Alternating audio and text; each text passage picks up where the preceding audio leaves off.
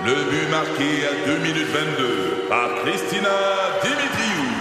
Avec l'aide de Sebastiano Brunet, Lucie Beaulieu, Tarek Malki, Jenny Agostino, Eddie Chen, Emmanuel Jean-Pierre. Au hockey, comme en immobilier, pour réussir, ça prend toute une équipe. Et avec vos 5000 courtiers Remax, la force du réseau roule pour vous. Remax est heureuse de s'associer à Martin McGuire et Danny Dubé pour vous présenter le tout nouveau balado Bon Match.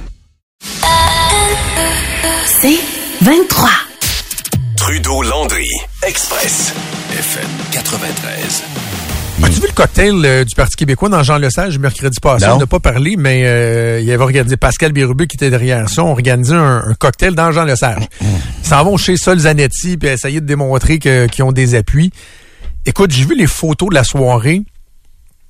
J'ai pas de chiffre exactement, mais les photos de la salle, là, au moins 500 personnes. Ouais. Full, full, full, full. Il y a un engouement. On me dit qu'ils vont aller du côté de Lévis, je pense aussi.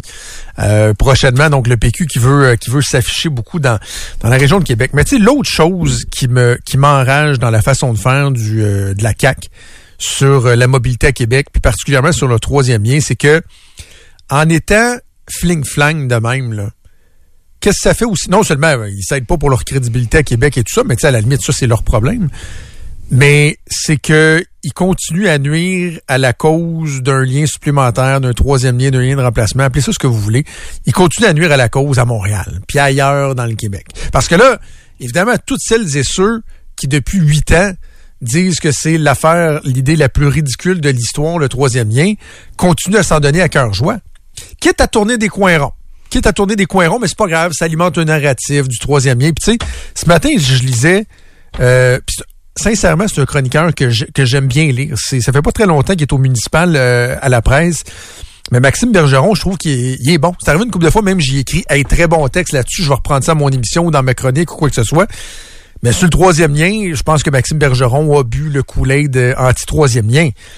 Et là, ce matin, évidemment, il s'en prend à cette idée-là de contestation, mais revient sur l'idée même du, troisième lien et, dit même à plus d'une reprise, euh, évoque ceci, les nouvelles études étaient claires. L'achalandage serait insuffisant pour justifier un investissement public au moins de 10 milliards. Euh, et, et là, il dit, il promet de consulter la population de Québec, malgré les études qui en niaient l'utilité. Il n'y a aucune étude qui a été dévo- dévoilée par le gouvernement qui niait l'utilité Non, mais il n'y a aucune étude qui lien. l'utilité non plus. Ah, je sais, mais les chiffres, ça le- on le- savait le- tous que c'était des chiffres de statistiques euh, post-pandémie et que quand tu regardais, bon, là, on l'a dit mille fois, là, quand tu regardais la courbe, quand tu écoutais Nicolas Vigneault, le porte-parole du ministère, qui, qui disait à quel point le trafic augmentait, etc., tout le monde le savait que le, le, le prétexte évoqué était faux. Mais la CAQ a jamais déposé d'études en disant « Eh, tabarouette, ouais. » On a fait un troisième lien, mais savez-vous quoi, il y a des professionnels qui nous ont dit « Ouais, faites pas ça. » Non, c'est pas arrivé, ça. Non, pas on a arrivé. des experts, Mais bref, on continue d'alimenter euh, Montréal qui, qui veulent rien savoir de, de, de, de cette idée-là. C'est ça, mais ça va prendre du concret. Puis c'est pour ça que je te dis, là, je reviens à mon point de tantôt. La vraie vision, là, c'est une vision qui est pas sexy, je pense.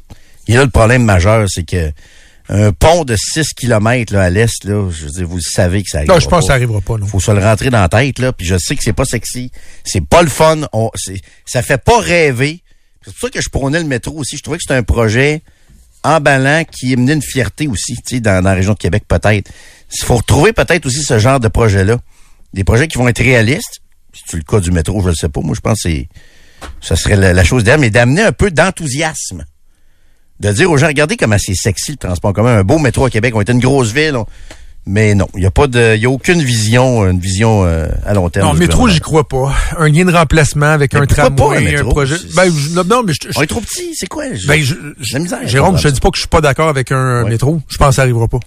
Je pense que ça arrivera pas non plus, mais euh, on, c'est juste ça, là. on devrait peut-être plus euh, leur mettre un peu plus de, de, de pression aussi, de leur faire comprendre que c'est nous qui devons prendre la décision et non eux. Ouais. C'est ça le problème aussi, là, du transport Québec. Là. Hum, L'Agence des transports, tiens, tant qu'à parler de transport, on va, on va évacuer ça. Je voulais parler aussi de, tu t'en, as glissé un mot, là, mais de la dynamique Sûreté du Québec, euh, Police de Québec. J'ai eu euh, d'autres conversations intéressantes, parce que là, t'as la, la, la Ville de Québec qui est pas trop contente, la Police de Québec qui est pas contente, mon gouvernement, on dit, moi, mais un peu, là, on va remettre des choses euh, en perspective, on pourra peut-être y revenir, mais euh, tu l'avais évoqué, l'Agence de transport. Tu sais, c'est le projet que Geneviève Guilbeault a commencé à ébruiter, euh, quoi, c'est au printemps passé, si je me trompe pas, au début de l'automne. Ouais, en tout ouais. cas, ça fait quand, Mm. quand même un, un certain temps. Puis l'idée, moi je la trouve pas bête, c'est de dire on a perdu l'expérience en matière de gros projets de transport collectif. Parce que depuis le métro, depuis quoi 50 ans, on avait fait quoi? C'est même le REM qui est en fonction là, c'est la caisse de dépôt qui s'en est occupée. Sinon, des gros projets, on n'en a pas. Puis on voit que c'est compliqué. Les dépassements de coûts, le tramway à Gatineau, ils ont de la misère. Il n'y a pas une formule qui est pareille. Donc, eux disent, on va créer une agence des transports qui va avoir comme mission fondamentale de réaliser des grands projets de transport collectif, qui ne va faire que ça partout au Québec, là où il y en a besoin, évidemment.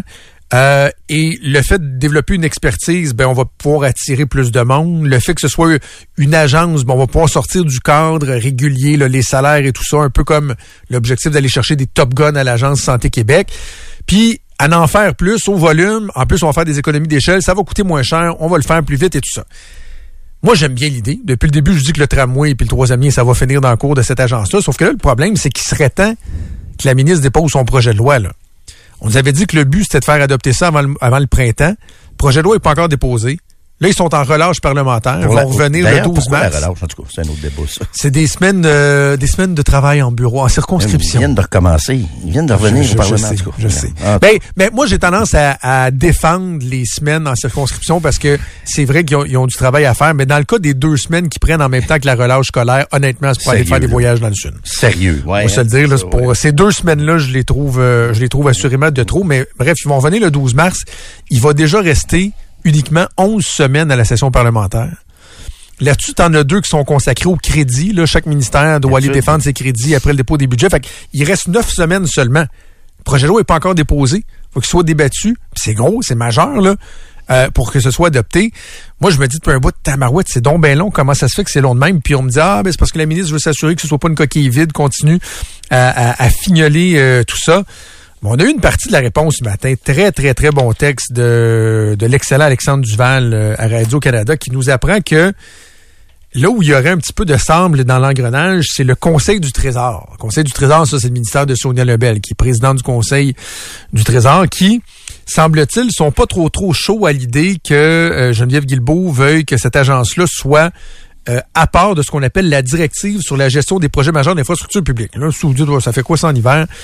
En gros, c'est ce qui fait en sorte que quand vous avez un gros projet, d'un, c'est le secrétaire, c'est le Conseil du Trésor qui tient la sacoche. Souvenez-vous de Monique Jérôme Forget, là, ma sacoche. Sacoche. Là, c'est La sacoche, c'est là que le cachet, c'est la banque, le Conseil du Trésor. Éric Girard, lui, fait les budgets hein, comme ministre des Finances. La personne qui décide, voici combien on va vous donner, oui ou non, c'est la présidente du Conseil du Trésor. Donc, il y a le- le- le- la crainte de perdre le contrôle de ça. Par la bande, ils donnent leurs avis aux autres. Dossier d'opportunité, tout ça, c'est un, bon projet, c'est pas un bon projet. Donc, ils veulent pas perdre ça. Puis l'autre aspect qu'on m'a évoqué, qui est pas dans l'article d'Alexandre Duval, mais qu'on m'a évoqué dans d'autres conversations, c'est que, puis là-dessus, j'ai de la misère à, à pas dire que, OK, je comprends, c'est qu'en lien avec tout ce qu'on a vécu avec la commission Charbonneau, la corruption, la collusion, ils ont une petite crainte de dire à une agence, une nouvelle agence comme indépendante, pas de problème, gérez les milliards avec les compagnies de construction, on vous fait confiance. Ils veulent qu'il y ait certains mécanismes de, vérification, de contrôle et tout ça. Mais tout ça pour dire que Geneviève Guilbeault veut toujours déposer ce projet de loi-là. Moi, on me dit que ça va arriver, qu'ils vont trouver une bonne façon de le faire. Mais semble-t-il qu'il y a, il y a un petit choc là, entre le Conseil du Trésor et le ministère des Transports. Puis là, moi, ce matin, j'ai osé dire, langue sale que je suis des fois, parce qu'en politique, ça fait jaser depuis euh, plusieurs années que si tu prends Sonia Lebel et Geneviève Guilbeault, dans, dans, dans, une même salle avec bien du monde, c'est pas les deux premières qui vont être assises l'une à côté de l'autre à se jaser, Deux à se raconter fortes. leur vie, là. Deux têtes Avec fortes. de l'ambition. Ouais. Ben, moi, ce que je remarque en checkant un peu Instagram, Instagram. c'est que Sonia Lebel a l'air de se tenir plus avec euh, Caroline Proux. Oui. Sonia Lebel a souvent l'air d'être avec Caroline Proux et y en a-tu une autre? C'est-tu Martine Bion? Il y en a une autre. Il y mettons, a, il y a- y a fait. Gibbon aussi dans cette, dans, dans, dans, dans cette gang-là. Ah, Euh, peut-être, peut-être. Moi, j'ai remarqué plus là, le trio là, des, des, des, des féminins. Là. Martine Biron. Martine Biron qui est très proche de Caroline. Proux aussi. Je pense que c'est des amis de longue date. Mais souvent, c'est euh, Caroline Proux avec Sonia Lebel. J'ai remarqué ça. Mais Mme Guilbeault est pas, est pas là-dedans nécessairement. Non. Dans les photos Instagram de fin de semaine Non. de skidoo, là. Puis là, tu sais, ce matin, on m'a dit, oh, arrête ça, là, ça n'a rien à voir, parce que je disais, euh, oh, rien pour aider euh, à, à la relation de Geneviève Guilbeault, Sonia Lebel, pour me dire, non, non, il n'y a rien de, de ça, mais, Mais c'est juste qu'en termes de perception, ça, ça alimente est-ce qu'on est devant une gang de fonctionnaires qui veulent garder leur petit pouvoir aussi? Au-delà de la, de la rivalité entre les deux ministres. Fonctionnaires qui veulent pas que ça change parce que c'est comme leur, leur petit pouvoir d'analyser tous les... Alors que la ministre a peut-être une bonne intention de vouloir accélérer les, les choses. Moi, je suis pas vendu à l'agence parce que j'ai peur qu'on perde une... Une, euh, une, euh, une, voyons, l'imputabilité, exactement ça. Fait que je suis pas vendu à ça totalement.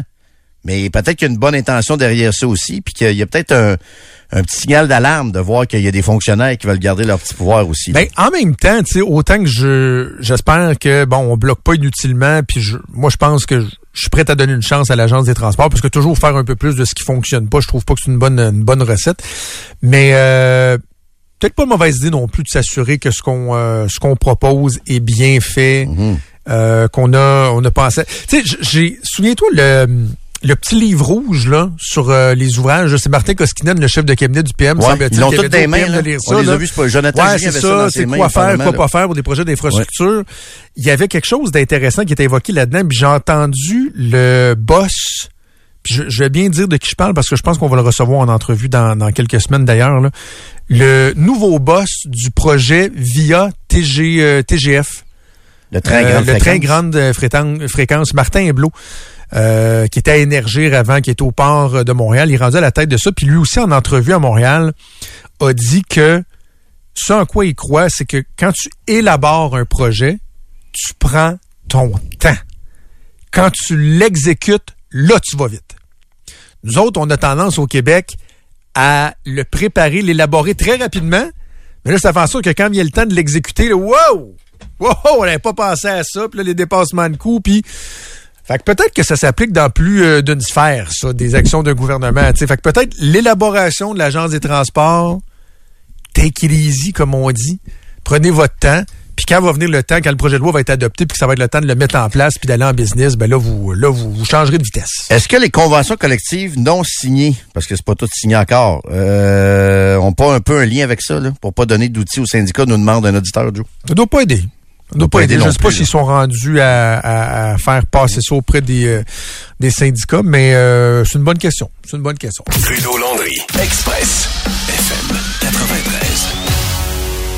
On va revenir sur donc sur la consultation euh, lancée euh, en grande pompe, mais pas nécessairement très bien reçue, malgré une popularité euh, certaine. là. Il- ce matin, là, je sais pas ils sont rendus à combien, mais ce matin, c'est déjà 31 218 personnes. Donc, 5000 personnes. Il y avait. Ben là, je sais pas. Il y a des gens qui se sont. Ça, ça, d'ailleurs, parenthèse. Moi, de lire un chroniqueur de Montréal se vanter de l'avoir fait cinq fois, là. Je...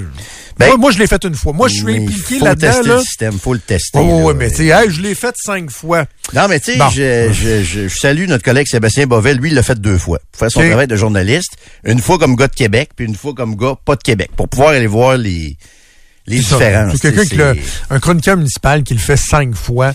Je, je, je trouve pas que c'est de donner l'exemple, mais bref, moi, on me disait que euh, les adresses IP redondantes dans un laps de temps rapproché étaient pour être considérées comme des doublons. Donc, J'imagine euh, qu'on a cette technologie. Semble-t-il, semble-t-il qu'il y avait cette euh, technologie-là. Bref, ça fait réagir tout le monde, incluant les euh, autres partis politiques à l'Assemblée nationale.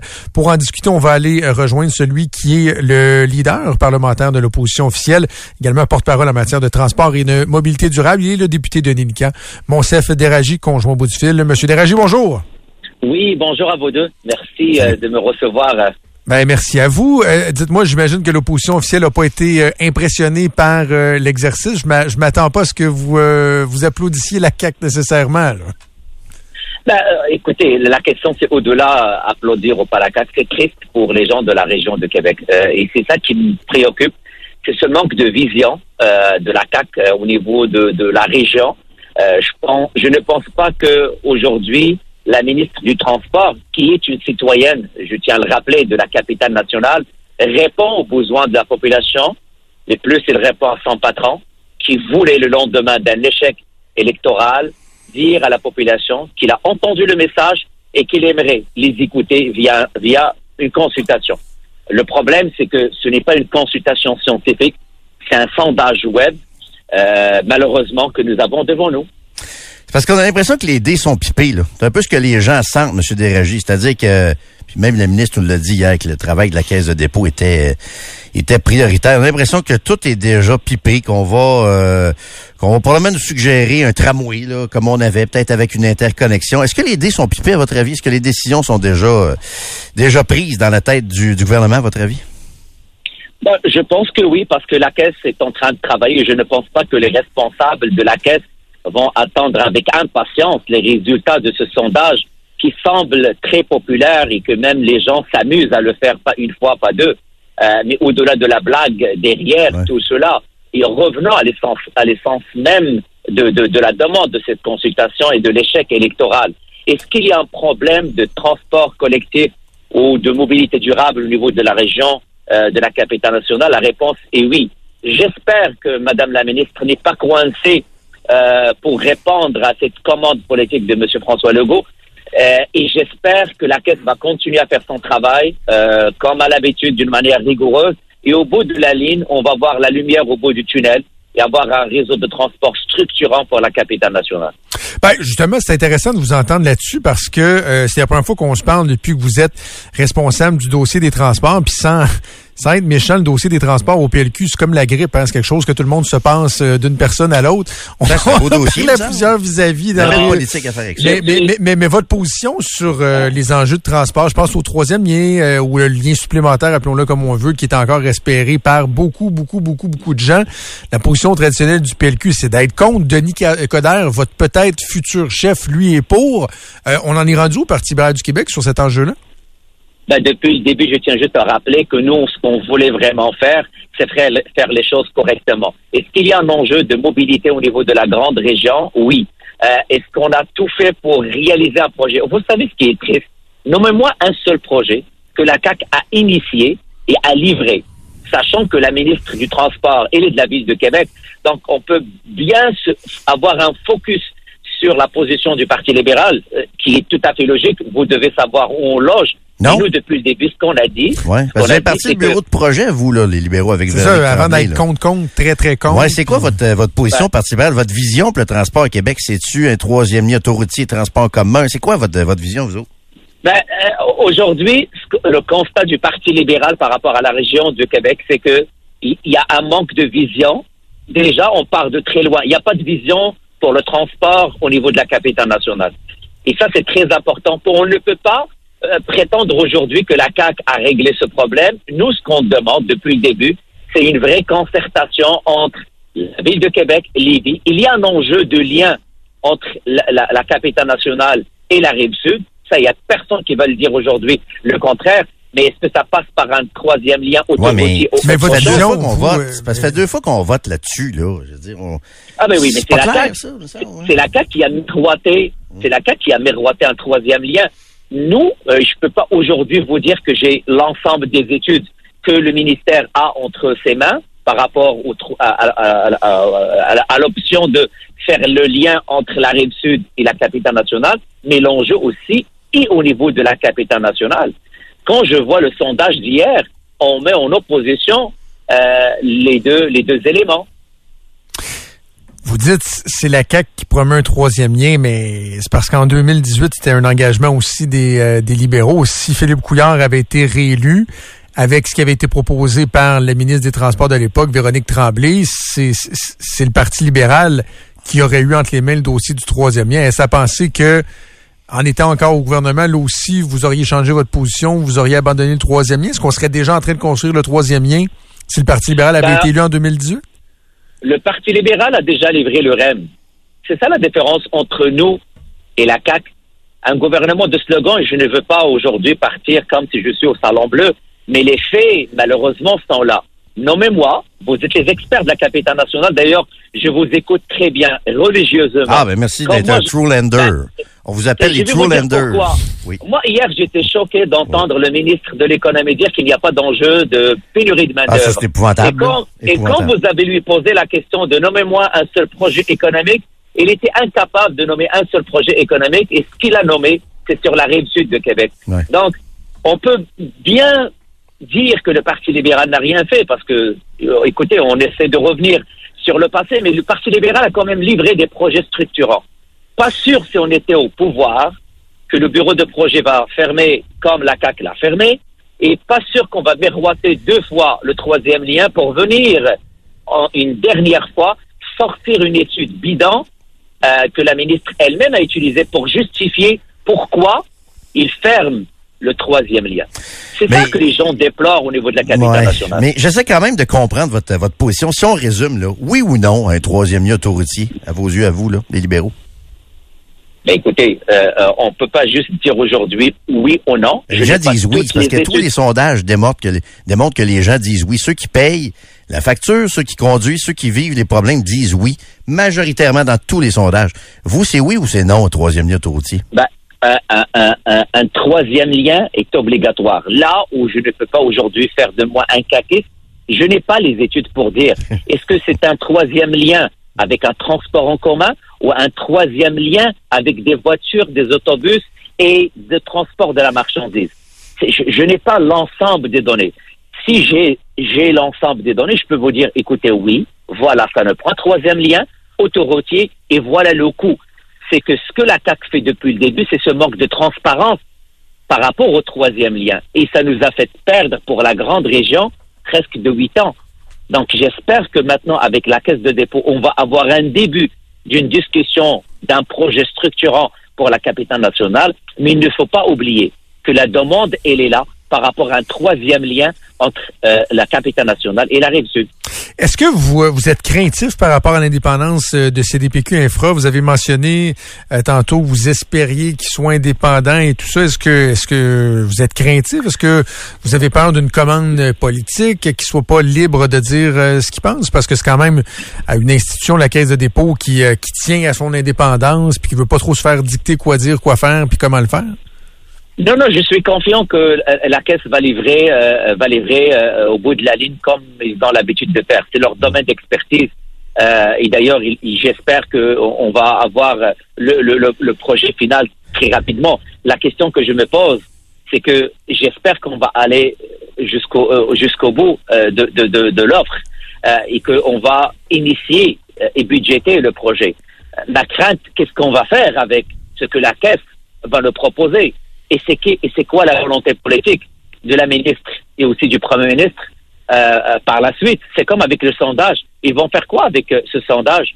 C'est pas le sondage lui-même que je critique, c'est la démarche, c'est cette manque de, c'est ce manque de vision qui est terrible maintenant après six ans pouvoir. Ben, dites-moi, Monsieur Déragi, comment vous entrevoyez la création future de l'agence de transport de Mme Guilbeault?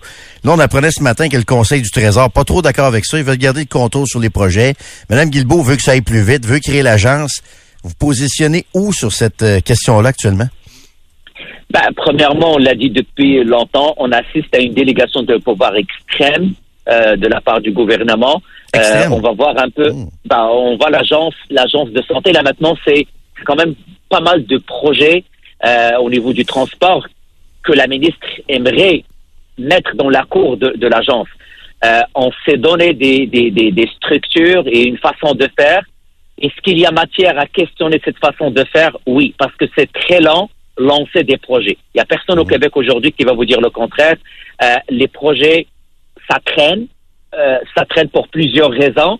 Est-ce qu'il y a matière à revoir les processus? Oui. Mais clairement, ça ne passe pas uniquement par une agence, euh, que ce soit du transport ou autre et j'ai bien hâte de voir les résultats de l'agence de santé. Parce que si c'est le même modèle, euh, on commence à avoir une délégation de pouvoir, euh, c'est ce que je viens de dire extrême, mais une délégation de pouvoir par rapport à des champs de compétences où c'est le gouvernement qui est responsable, mais qui est aussi imputable devant le public.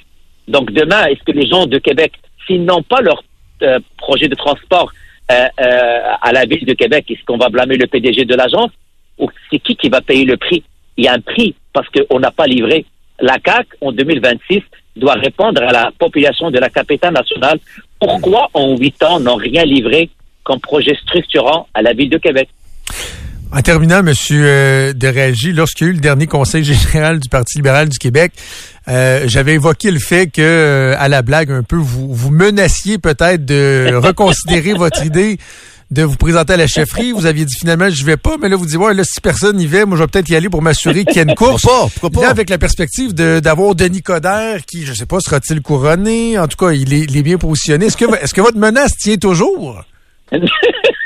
Parce que moi, mon, Écoutez- mon- ma, ma suggestion de slogan tient toujours. Hein? J'avais dit que j'imaginais les libéraux scander tous ensemble mon chef, mon chef, mon chef, mon chef. Bon, ça.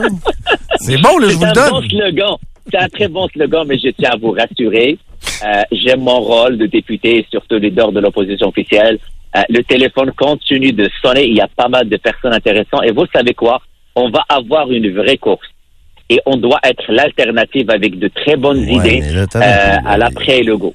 Pourquoi? de Mais, 2020, mais de, 2026. de un, pourquoi pas? Et de deux, est-ce que le- les tentatives de séduction auprès de Sophie Brochu, auprès de Carl Blackburn et tout ça, est-ce que est-ce que ça fonctionne? Mais je reviens à ma première question. Pourquoi pas, M. Desragis? Pour vrai, il me semble que vous représentez bien le Québec libéral moderne, je trouve. Ben, je vous remercie pour, vo- pour votre compliment, euh, mais je ne pense pas que c'est le bon moment pour moi. Je vais continuer à faire mon travail et je vais vous dire en toute humilité, je vais continuer d'apprendre. Oui, c'est correct. Donc, qui vous préférez? Sophie Brochu, Carl Blackburn, euh, il y avait aussi là, le monsieur des, euh, des chambres de commerce ou des... euh, qui il y en avait d'autres Charles, aussi, là. euh, Charles, euh, oui, quelque chose. Charles. Milliard. Charles Milliard, exactement ça. Merci, Joe. Ce serait qui vo- votre ou vos préférés? En tant qu'officier, Mhm. j'encourage toute personne qui aimerait être l'alternative de M. oui, François c'est- Legault. Ça, c'est commode d'être officier sais, parlementaire. oui. Vous devez rester neutre. Absolument. Vous connaissez très bien, monsieur. Comment ça marche? OK, on vous fera pas souffrir plus longtemps. Merci beaucoup, M. Déragi. C'est moi qui vous remercie. Mes salutations à vous deux. Salut. Merci, Monsef de Régie, donc député de Néligan, leader parlementaire. Puis c'est ça l'affaire, hein, c'est que si vous êtes moins familier, c'est que les officiers parlementaires, ils doivent être objectifs parce que, par exemple, à la période de questions, le leader parlementaire va décider de qui pose telle question. Tu sais, député, euh, le critique en matière de santé va dire, Hey, je veux poser une question là-dessus. Ouais, toi, vas-y, toi, vas-y. Fait qu'il faut que tu sois euh, juste. Si éventuellement tu as des, euh, des collègues du caucus, par exemple, qui veulent se présenter à chefferie, faut pas que tu aies l'air de favoriser. Donc, ça peut être très commode dans ce temps-là de dire, écoutez, je suis officier parlementaire, je dois euh, demeurer neutre. Trudeau, Landry, Express, FM 93. Dossier qui nous intéresse euh, tous les deux, Jérôme, on en a parlé par le, passé, c'est tout ce qui touche le, don d'organes, notamment le projet de loi déposé par le député libéral euh, André Fortin. On en a parlé, on a parlé à des gens euh, qui avaient aussi certaines craintes par rapport à ça.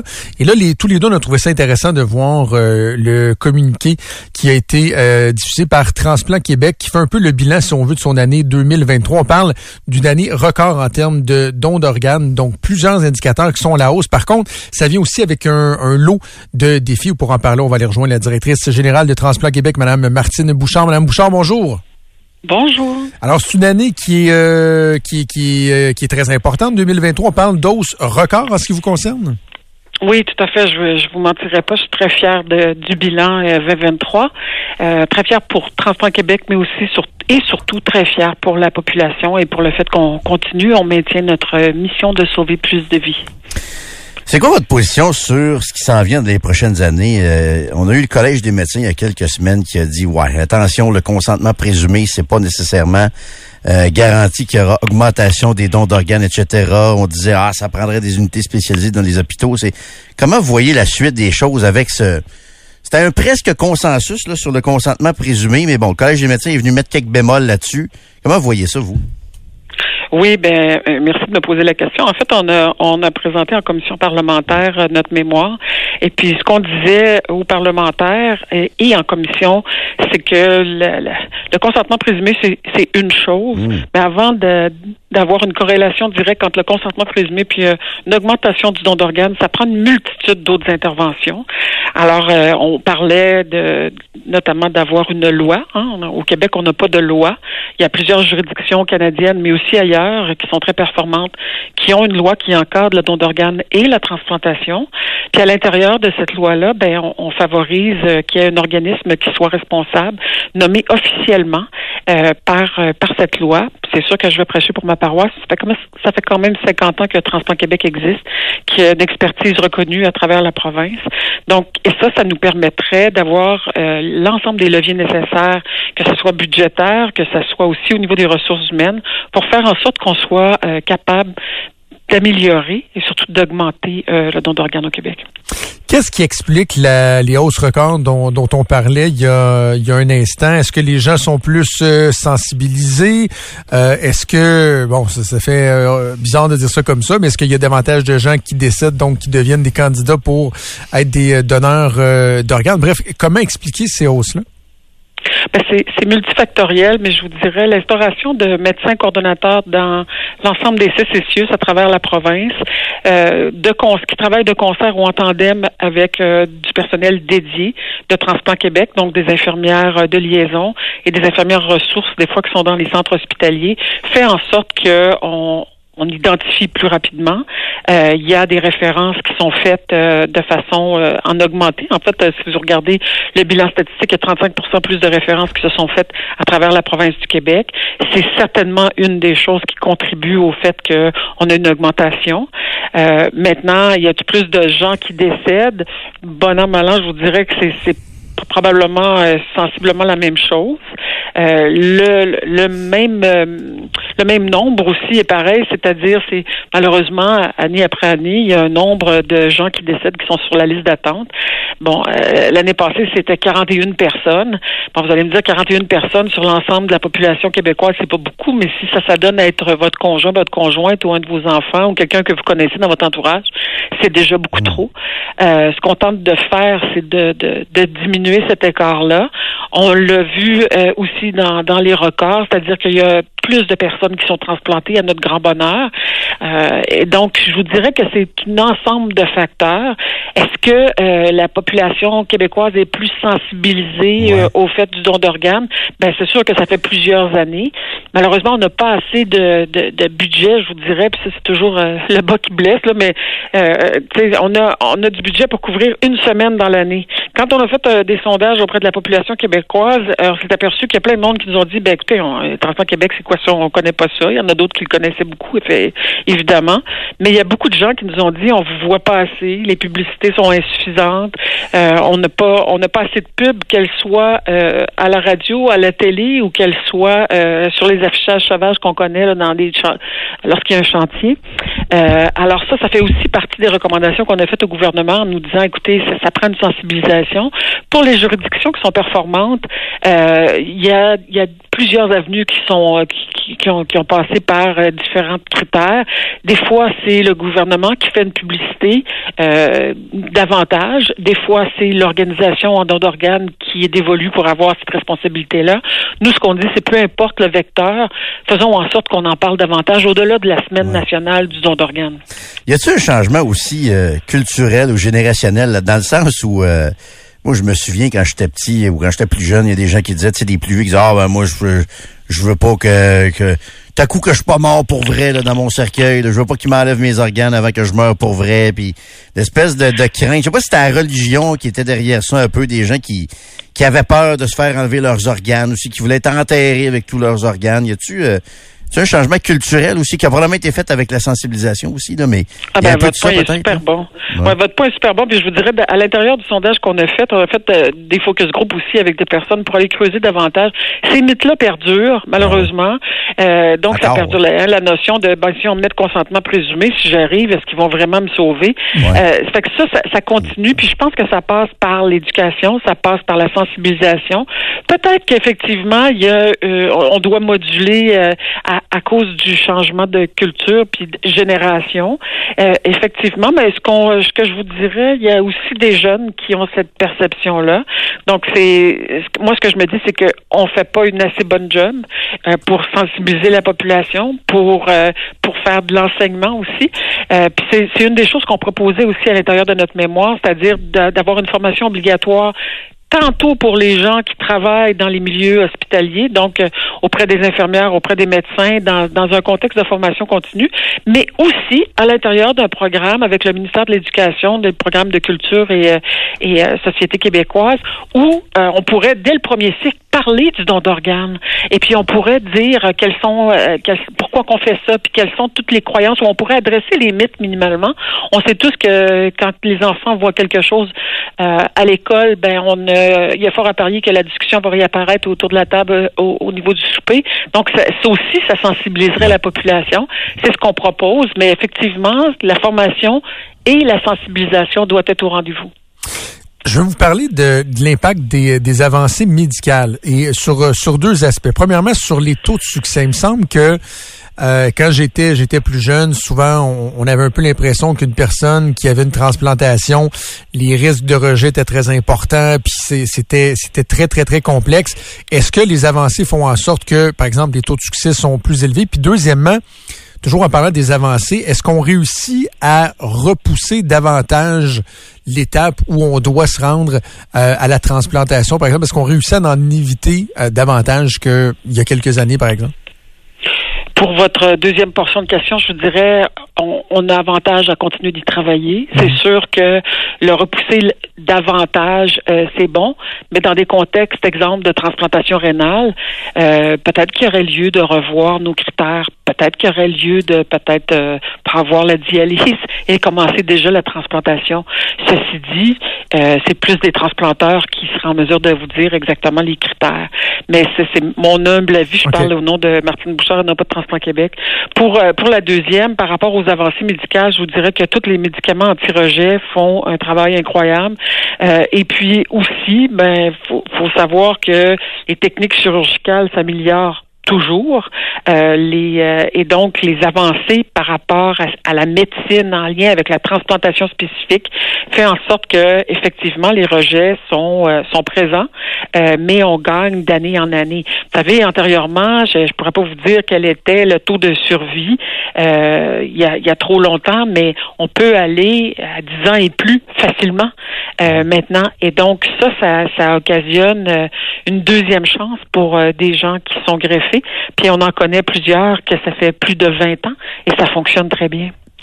En terminant, je veux euh, souligner, parce qu'on est diffusé partout dans la grande région de Québec et en Mauricie, que les trois régions les plus performantes au Québec, au numéro un, il y a la région métropolitaine, mais au euh, deuxième et troisième rang, ben, c'est la Mauricie, centre du Québec, et ensuite la capitale nationale avec des, euh, des taux qui sont quand même intéressants pour Atom. Évidemment, si on avait un, message en terminant, Madame Bouchard, j'imagine, c'est d'encourager les gens à toujours plus s'informer, à être sensibilisés, puis à, participer, signer l'endos de la carte en attendant que le, le, le consentement présumé, par exemple, soit, soit adopté si, si tel est le cas éventuellement?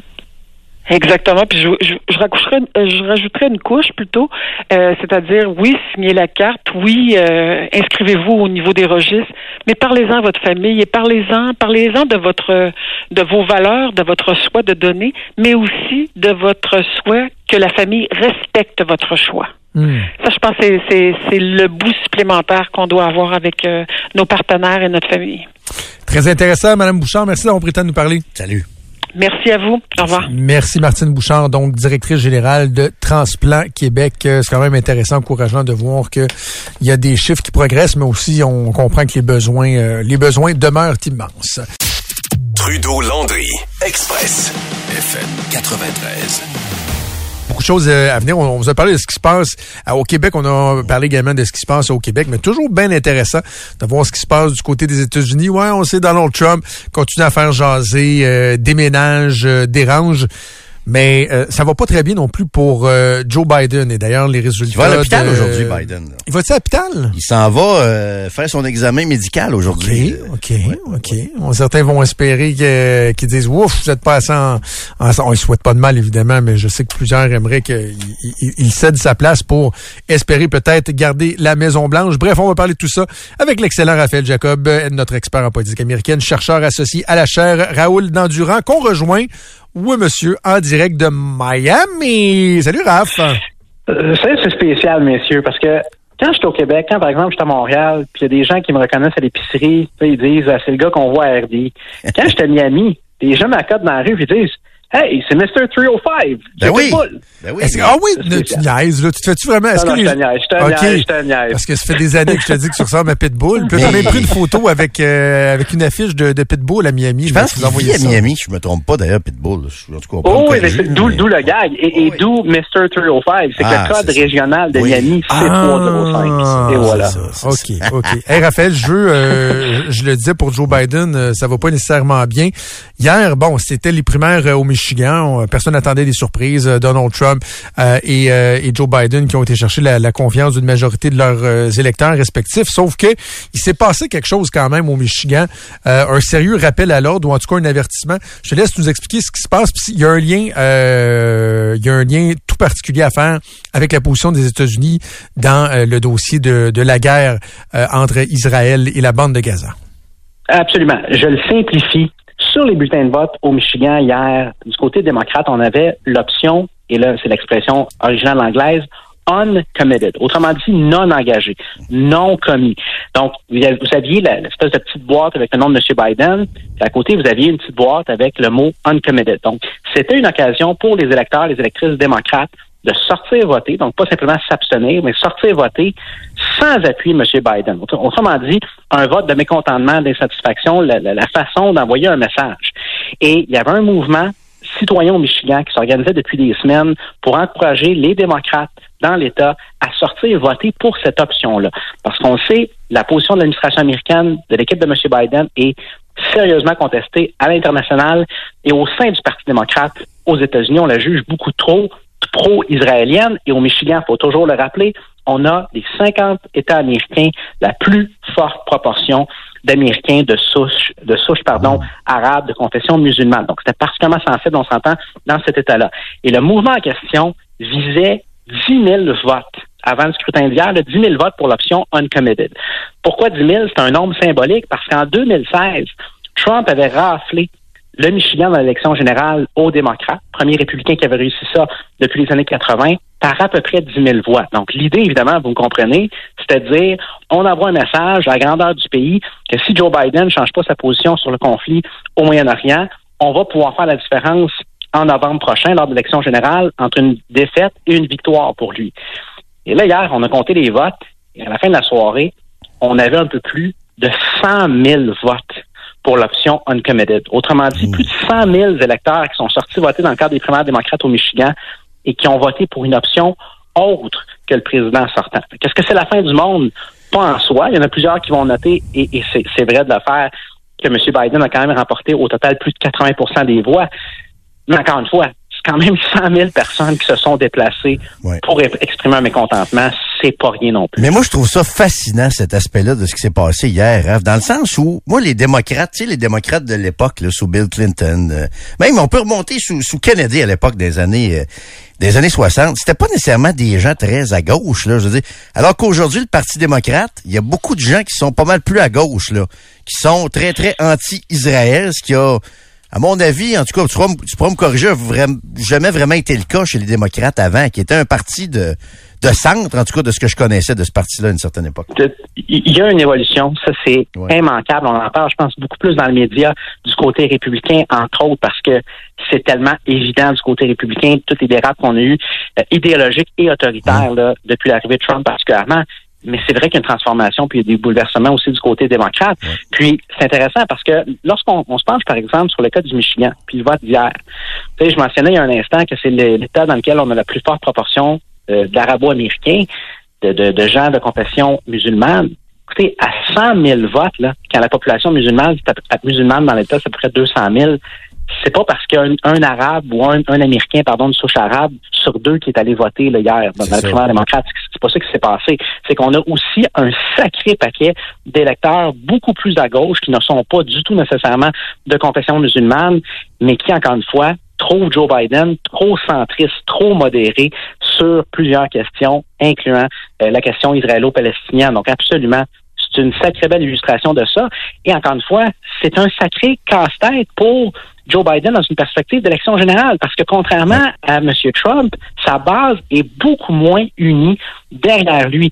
Puis, je vais faire le pont, je vais me permettre un, un 15 secondes de plus pour ajouter ceci. Hier, on a parlé beaucoup, beaucoup, beaucoup de ce qui s'est passé au Michigan. Ce dont on n'a presque pas parlé, c'est que dans deux autres États extrêmement importants de l'élection générale, la Georgie et l'Arizona, Robert Kennedy Jr., candidat indépendant, qui tire plus de votes à M. Biden de tout ce qu'on voit dans les sondages depuis les dernières semaines qu'à Donald Trump, se serait qualifié pour apparaître sur les bulletins de vote. Oh. Fait que là, vous mettez ça ensemble pour M. Biden, gros, ça commence ça. à faire une pile de problèmes là, dans les États les plus névralgiques pour le scrutin général. à quel point il est euh, il est fragilisé, puis à quel point pour Donald Trump c'est un avantage d'avoir euh, Joe Biden devant lui plutôt que n'importe qui d'autre. La raison pour laquelle je pose cette question-là, c'est que j'ai entendu euh, Nikki Haley qui euh, bon essaie de, de, de- de tenir bon devant Donald Trump, mais qui essentiellement espère qu'éventuellement il va être déclaré inapte, puis qu'elle va dire ah ben regardez c'était moi la, la- la prochaine en ligne, donc donc faites-moi confiance. Mais je l'entendais dans dans un discours faire référence au risque de la candidature de Donald Trump en disant ça va mener tout droit à l'élection de President Harris, en faisant référence à Kamala Harris. Puis je me dis, mais pourquoi elle fait ça? Tu sais, Biden est tellement impopulaire. Est-ce que c'est encore plus payant de d'agiter l'épouvantail d'une éventuelle présidence euh, assumée par Kamala Harris? Écoute, je viens de vous parler du Michigan, de la Georgie, de l'Arizona. Je vous parle d'un autre État clé, un autre État pivot, la Pennsylvanie. Puis tu vas voir le lien avec la, la question. La semaine dernière, on a eu une firme qui a mené un sondage pour l'élection générale en Pennsylvanie dans lequel on testait Biden face à Trump. Trump avait une avance de deux points. C'est pas rien, mais c'est pas énorme non plus. On posait la même question, mais en remplaçant le nom de Joe Biden par celui de Kamala Harris, l'avance de Trump n'était pas de deux points, était de neuf. Oh, ok. Autrement dit, Joe Biden, oui, a une foule de problèmes comme candidat présidentiel, mais ce qui est vrai, mois après mois, en fait, à ce stade-ci, je pense qu'on peut dire année après année, c'est, la même chose depuis le début de sa présidence, c'est que sa VP, sa numéro 2, est encore plus impopulaire et je ça. pense qu'il a encore plus de problèmes comme candidat dans une élection générale. Fait que c'est, c'est pas aussi simple pour les démocrates que simplement dire on largue le président. Premièrement, il n'y a pas le pouvoir de simplement le larguer. là. La réalité, c'est qu'il veut se représenter, puis il gagne les primaires euh, haut la main depuis le début du calendrier. Mais même si lui voulait partir, c'est loin d'être évident qu'il y aurait une option de rechange qui ferait l'unanimité. Donc, tu sais, il y a deux choses qui sont vraies simultanément. La première, c'est que Trump est lui-même épouvantablement problématique et faible comme candidat dans une élection générale. Nikki Haley a leur raison de le dire. Ce qui est également vrai, c'est que Trump a face à, ou, ou ferait face, fera face non seulement à un président sortant qui était populaire, il y a une vice-présidente sortante qui l'est autant, sinon plus. Mhm. Euh, Raph, là, la grosse nouvelle à cette heure-ci aux États-Unis, c'est que Mitch McConnell, le leader de la majorité républicaine, a décidé de quitter ses fonctions euh, en novembre prochain. Je disais tantôt en ouverture que Joe Biden fait ses examens de santé à l'hôpital aujourd'hui. Monsieur McConnell aussi, c'était difficile là, dans ses sorties euh, Est-ce qu'il est publiques. au là. courant qu'il a dit qu'il se pas présente, sûr qu'il est au se retirer? courant. Ouais, c'est ça, exactement ça. Je sais pas si on lui a annoncé qu'il se, qu'il se retirait ou si c'est lui qui a, qui a décidé. Toujours est-il qu'on devrait avoir aujourd'hui des nouvelles plus tard aujourd'hui de l'état de santé réel de Joe Biden parce que aux États-Unis, ces, ces rencontres-là sont, sont publiques. Les résultats médicaux sont, sont publics. Est-ce que, est-ce que, t'attends quoi de ça? Est-ce qu'il, est-ce qu'il est possible qu'éventuellement les, les raisons médicales, les problèmes cognitifs de M. Biden puissent, euh, puissent, euh, puissent mettre fin à sa, présence dans tout ça? C'est une bonne question. Puis, euh, comme à chaque fois lorsqu'on aborde cet enjeu-là, évidemment, il faut faire attention, il faut prendre des gants blancs. Il faut pas l'ignorer. C'est tellement un éléphant. C'est l'éléphant dans la pièce. Puis que qu'on en parle ou non dans les médias, la réalité, c'est que croyez-moi, les électeurs américains en parlent eux. C'est un enjeu, c'est une pré- préoccupation. Donc pour M. Biden, la question des tests, des problèmes en guillemets cognitifs, de santé, etc., ça peut mettre fin à sa campagne de l'une de deux façons. La première, c'est qu'il y a- il y, a vraiment un enjeu très, très grave, personne ne le souhaite, là, mais il y a vraiment un enjeu grave d'ici novembre qui l'empêche d'être candidat. Ça, c'est la première façon. La deuxième, c'est que on continue à avancer. Là, on est quoi, à peu près huit mois, sept mois des, des élections générales, d'élections générales. Disons qu'on on, on se prolonge ou on projette, pardon, trois, quatre mois de plus dans l'avenir. Puis Biden fait aussi mauvaise ou encore pire, là, encore plus pire de figure face à Trump. Puis là, la pression monte et monte et monte et monte au sein de son propre parti, puis ça devient intenable. Là, on pourrait aller évoquer une question de santé pour, en guillemets, sauver un petit peu la face du président et justifier, je mets en guillemets, qui part. Mais euh, je le répète, c'est pas ça qu'on a présentement. Et ce serait, je pense, surprenant, pas impossible, évidemment, je suis pas son médecin, là, Hmm. mais ce serait quand même surprenant qu'on apprenne quelque chose de, de fracassant aujourd'hui. Est-ce que c'est déjà arrivé que euh, près du euh, du fil d'arrivée pour officiellement être euh, candidat ou juste avant le déclenchement officiel bon de, de, de l'élection qu'un candidat soit retiré? Puis tu est-ce qu'il y a un mécanisme de prévu? Est-ce que de facto ce serait Kamala Harris? Est-ce qu'on irait voir la personne qui obtient les les moins pires résultats après Biden dans les primaires? Comment ça pourrait fonctionner là dans le scénario hypothétique? Cette question-là, la, la réponse qu'on doit toujours lui donner, c'est la suivante. Ça dépend quand. C'est-à-dire que s'il arrivait quelque chose qui poussait M. Biden à, se retirer, disons, aujourd'hui, donc on est le 28 février, encore une fois, l'élection, c'est dans à peu près sept mois, il y aurait, je présume, là, possiblement une simili-course à la direction, au leadership du Parti mmh. démocrate. En même temps, plus on se rapproche du vote, plus ça va devenir, je pense que je pense, presque euh, impossible pour qui que ce soit d'autre que Kamala Harris de devenir le candidat, mais, mais, la candidate de facto. Mais ils sont où, les, les Pete Buttigieg? je pense qu'il est rendu ministre, il est secrétaire au transport, je sais pas trop quoi, l'urbanisme, là, monsieur Buttigieg. Beto O'Rourke et tout ça, les fameuses euh, euh, supposées vedettes montantes du Parti démocrate, on les voit plus. Alexandra Ocasio-Cortez, il me semble qu'on la voit moins. Ils sont où, ces, ces gens-là de la relève au Parti démocrate? Ils veulent pas se frotter à Trump? Qu'est-ce qui se passe avec ça? D'abord et avant tout, ils ne veulent pas se frotter à l'establishment de leur propre parti. Le calcul qu'ils font tous présentement, c'est que c'est trop risqué d'être la première personne qui sort la tête et qui dit, savez pourquoi? C'est ah. moi le premier à défier le président de notre parti. Parce que Biden est encore respecté, parce qu'il a une énorme expérience comme parlementaire à l'époque aussi. C'est un peu ça.